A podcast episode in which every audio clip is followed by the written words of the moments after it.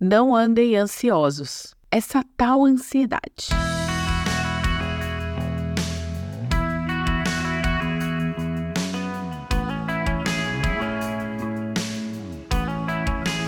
De acordo com a Organização Mundial de Saúde, em seu último mapeamento global de transtornos mentais, o Brasil é o país que tem a população com maior prevalência de transtornos de ansiedade em todo o mundo.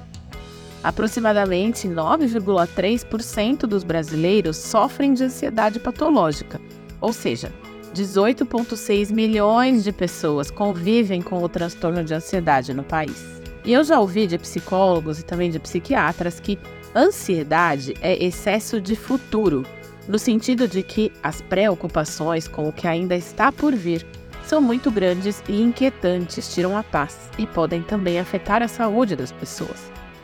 Na maioria das vezes, esses e se que a ansiedade acarreta nem chegam a acontecer. Ou seja, perdemos tempo, energia e até saúde com coisas que não vão se concretizar. E a ideia dessa série de meditações, baseada no livro O Fim da Ansiedade, de Max Lucado, publicado aqui no Brasil pela editora Thomas Nelson, é que a gente encontre na Palavra de Deus o segredo para vivermos livres da ansiedade. No entanto, não podemos negligenciar o fato de que a ansiedade patológica, o transtorno de ansiedade generalizada, é uma enfermidade que deve ser acompanhada por profissionais de saúde mental, sejam psicólogos e ou psiquiatras, incluindo o auxílio de medicação quando necessário. A ansiedade pode causar uma série de sintomas físicos, alterar a pressão arterial, o sono, o batimento do coração, o apetite, a concentração, a respiração, causar suor excessivo, dores de cabeça, enfim, muitas coisas. Isso deve ser cuidado. E as gerações mais novas, incluindo crianças e adolescentes, estão entre a porção da população na qual a ansiedade mais tem crescido. Isso se deve a uma série de fatores, mas os principais estão relacionados aos avanços tecnológicos, principalmente a internet, e a velocidade com que as informações e a quantidade de informações chegam até nós. Ansiedade não é brincadeira, não é frescura, e não é vergonha nenhuma ou demérito assumir que se precisa de ajuda e buscar essa ajuda junto a quem realmente pode nos ajudar. E os cristãos estão isentos da ansiedade? Muita gente pode pensar que sim, né?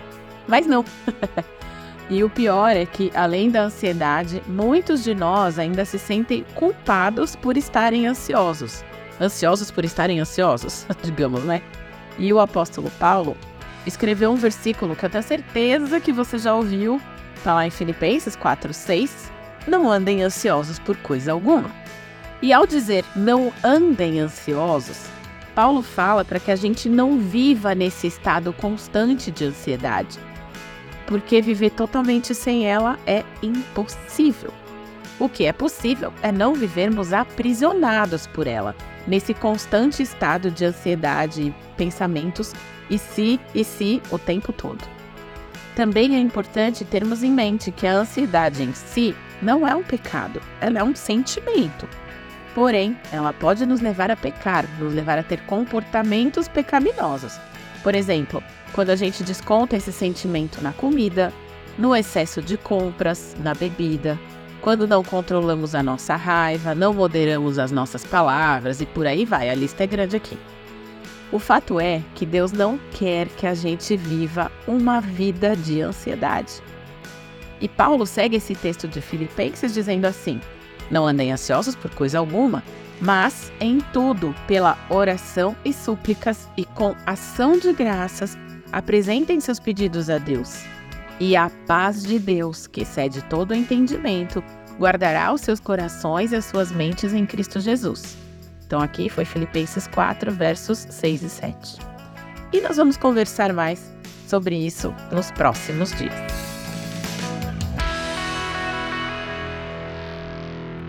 Você ouviu o podcast da Igreja Evangélica Livre em Valinhos. Todos os dias, uma mensagem para abençoar a sua vida.